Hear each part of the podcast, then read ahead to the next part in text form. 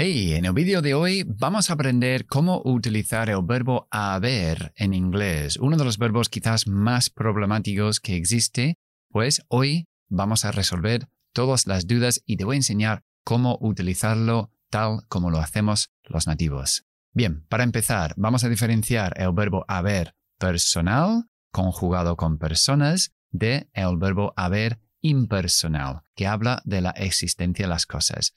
Esa es la que vamos a enfocar hoy. El verbo haber personal es have y lo acompañamos con un participio después y lo utilizamos para los tiempos perfectos, como por ejemplo, yo he trabajado, I have worked. Ese es el verbo haber conjugado con la primera persona.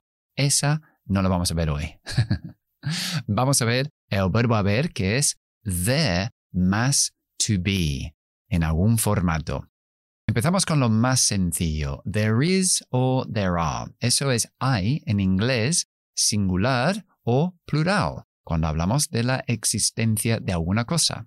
Por ejemplo, there is a computer on the table. Hay un ordenador en la mesa. Podemos contraer is y decir there's a computer on the table. There's a computer on the table. Y si hubiera más de una cosa, utilizaríamos there are y decir there are some students in the class. Hay algunos estudiantes en la clase. Muchas veces el are lo dejamos en la schwa, la forma débil, y decimos there are. There are some students in the class. Intentamos hacer esas frases. Yo lo digo primero y tú repites después de mí. There is a computer on the table.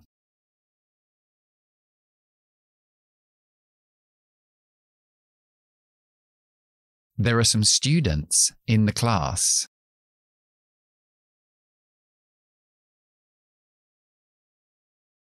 Muy bien. Si queremos utilizar el verbo haber en pasado, sencillamente vamos a poner el verbo to be en pasado, el is y el are. El pasado de is es was y el pasado de are es were.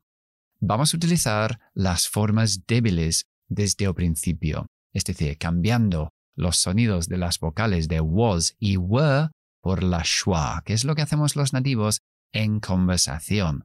En lugar de decir there was, vamos a decir there was. Por ejemplo, hubo una tormenta. Pues podemos decir there was a storm, pero vamos a decir there was y después a, dos schwas. There was a storm. ¿Vale? Lo hago yo primero y tú repite después de mí. There was a storm. There was a storm. Ahora con el plural vamos a decir hubo muchas personas en la fiesta. There were many people at the party. Pero vamos a hacerlo como un nativo. There were. There were. Lengua entre los dientes para la TH, muy importante, y sopla con voz. The, the, there were, the there were. Yo lo digo primero y tú repite después de mí. There were many people at the party. There were many people at the party. Vamos a ver en futuro el verbo haber. Para decir habrá, simplemente vamos a poner el verbo to be en futuro, que puede ser will be. Por ejemplo, habrá una clase mañana. There will be a class tomorrow. Pero vamos a decirlo como los nativos, como lo decimos nosotros. Y contraemos will con there. Y se queda en they'll. They'll. Estamos usando la L oscura, sube la lengua más they'll, they'll, y adelantarla para que toque los dientes de arriba. They'll, ¿ok? There'll be. There'll be a class tomorrow. Ok, lo digo yo primero y repite después de mí. There'll be a class tomorrow. There'll be a class tomorrow. Muy bien. Otra forma de formar el futuro es con going to. So podemos decir there is going to be, va a haber. So podemos decir va a haber una clase mañana. There is going to be a class tomorrow. Vamos a contraer there is y decir there's. Yo primero. There's going to be a class tomorrow.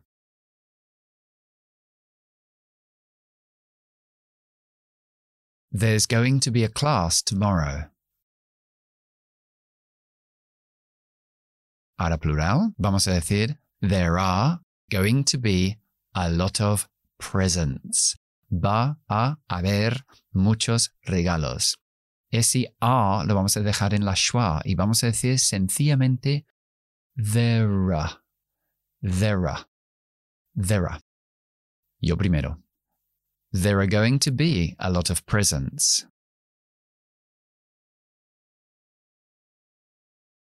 There are going to be a lot of presents. Muy bien. Ok, hemos visto el presente, el pasado y el futuro.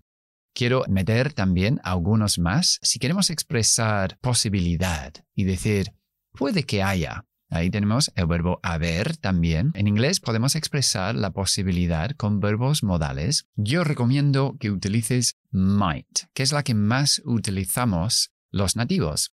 La T no la pronunciamos porque tenemos después una consonante bilabial que es be. Entonces decimos there might be. Podría haber o puede que haya. There might be. Entonces vamos a decir la frase puede que haya un lápiz en la mesa. There might be a pencil on the table. Yo primero. There might be a pencil on the table. There might be a pencil on the table. Intenta seguir mi entonación y mi ritmo. Ok, y el último que vamos a hacer es debe haber. Debe haber, con el verbo deber, que es must. Vamos a quitar también la T porque tenemos la B justo después y vamos a decir there must be. There must be. ¿Ok? Vamos a decir debe haber un banco por aquí. There must be a bank around here. ¿Ok? Yo primero. There must be a bank around here.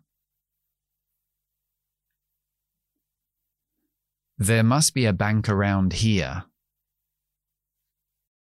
Muy bien, pues eso es el verbo haber en sus formas más comunes que utilizamos y sobre todo cómo lo pronunciamos los nativos y cómo puedes coger esa rapidez de entonación y de pronunciación y fluidez. Si te ha gustado este vídeo, no olvides darle al like, suscríbete al canal para no perder ningún vídeo y déjame cualquier comentario que quieres aquí abajo. Te recomiendo que veas el vídeo que se llama Cómo hablar inglés más rápido, pinchando aquí, donde te introduzco lo que se llama las formas débiles. Hasta pronto.